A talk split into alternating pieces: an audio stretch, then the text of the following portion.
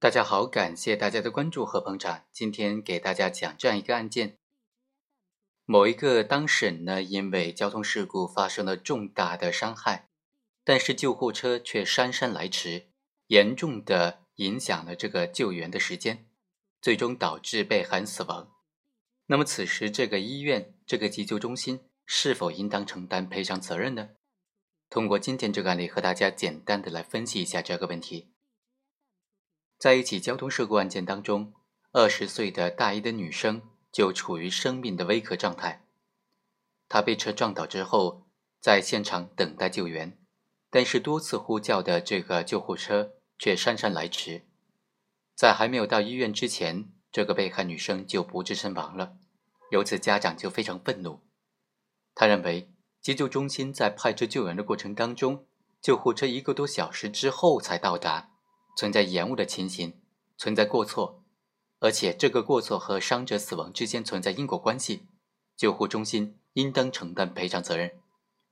于是，被害人的父母就向法院提起了诉讼，认为说这个救护中心他延迟派出救护车，严重的耽误了救援的时间，应当承担无过错责任，要求判令赔偿八十二万元。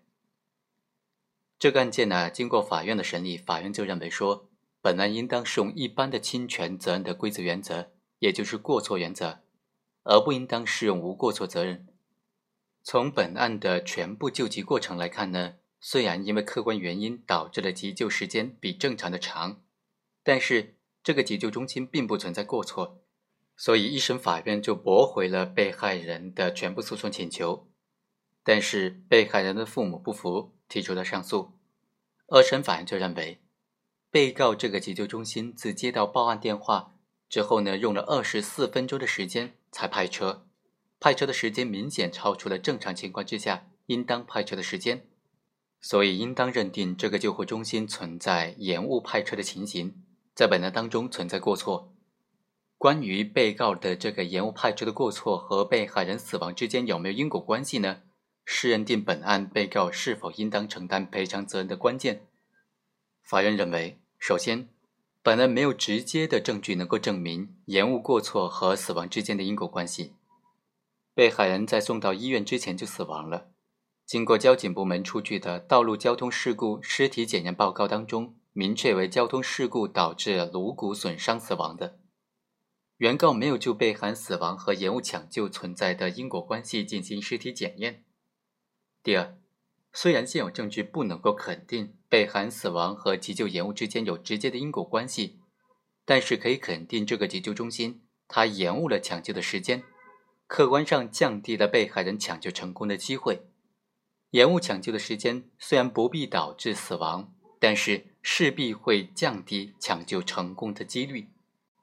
第三，死亡虽然被延误了抢救时间，减少了救治的机会。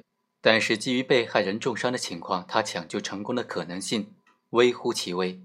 从急救病历上看，被害人当时已经昏迷了，下颌式呼吸，瞳孔不对称，对光反射迟钝，本身就处于濒临死亡的状态。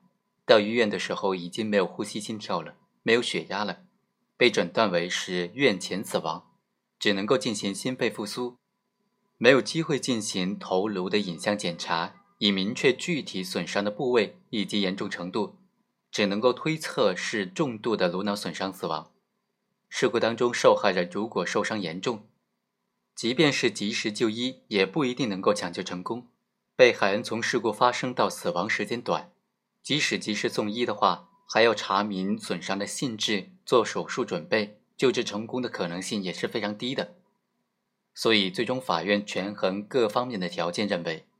生命的可贵性在于其仅有一次。国家制定的法律来保护当事人的人身、财产、生命和健康权利，是为了每一个个体的生命、健康等的权利在受到危害的时候都能够得到及时的救助和保护。这也是社会以人为本理念的彰显。无论是从人道主义出发，还是考虑到急救中心过错和被害人死亡有极其小的因果关系的可能性。急救中心都应当给予原告一定的赔偿，以表示对死者生命的尊重，对生者精神的抚慰。以及期待于急救中心在以后工作当中吸取本案的教训，进一步改善相关的工作机制。所以，最终法院还是判定这个急救中心、这个医院应当承担赔偿责任，酌情赔偿原告人民币五万元。考虑到被告的过错，本案的诉讼费应当全部由被告承担。